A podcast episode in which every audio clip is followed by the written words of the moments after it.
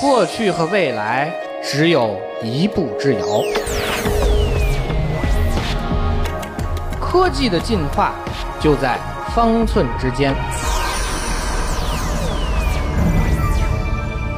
我为你穿越时空，讲述被遗忘的故事。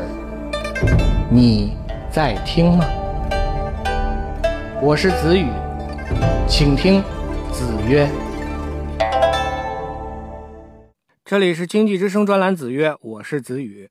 地名是识别地理方位的重要依据，可以说每一条街道、每一个社区的名字都是有来历的，其中一些还可能有丰富的文化历史含义。这些承载着各种信息的地名，一般来说不会轻易改动。但是在网络时代，我们却看到了一个地名忽然被随意改掉的事情，而且这次改名，当地居民完全不知情。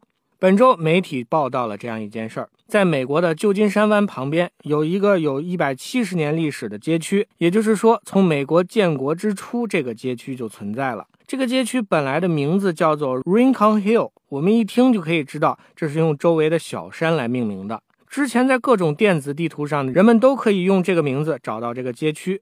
然而，当代居民却发现，小区的名字被改成了 East Cut。这个名字翻译过来，大致是指东边的一条比较近的小道。看到了这个新名字，其实人们也搞不清楚这个东边的小道到底是在什么的东边。这到底是怎么回事呢？媒体调查之后发现，这次改名的根源在 Google 地图。Google 地图不知道为什么忽然更换了这个街区的名字，而作为互联网基础设施提供商，Google 地图的数据也会被众多的导航、订餐、酒店、旅游等软件所采用。所以，当地居民眼睁睁地看着自己的街区在一夜之间就变了名字。如此改名，完全看不出任何的文化内涵，更重要的是，也不符合程序。如果要更改街区的名字，自然得征求居民的意见，而且得向城市规划部门履行相关的手续。但是 Google 地图却一下绕过了所有的程序，擅自的做出了修改。就在今天，我在地图上查询的时候，依然可以发现 East Cut 这个古怪的名字还没有被去掉。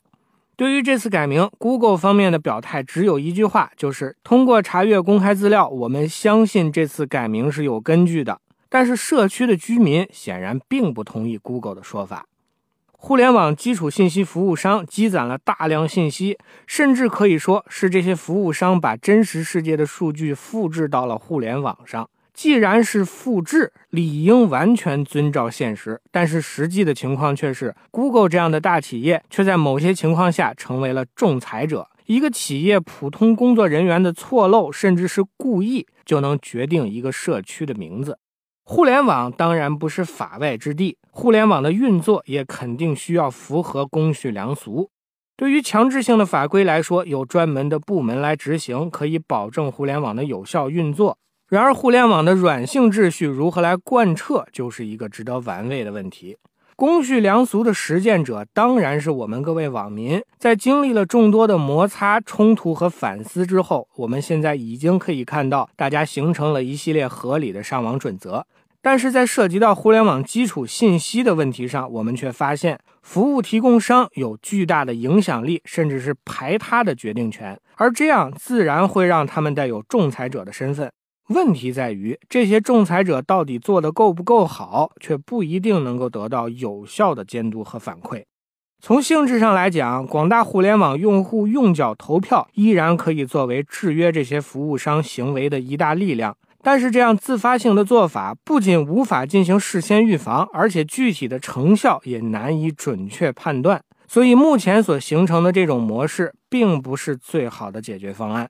当然，对于这种情况，我们也没有必要过于担忧。互联网依然在不断成长，相关的规范也会逐步的完善。当这些规范在经过多次尝试，最终定型下来之后，我们应该会看到各种网络上的企业和机构都会在各方认可的条条框框当中，谨慎的尽自己的职责。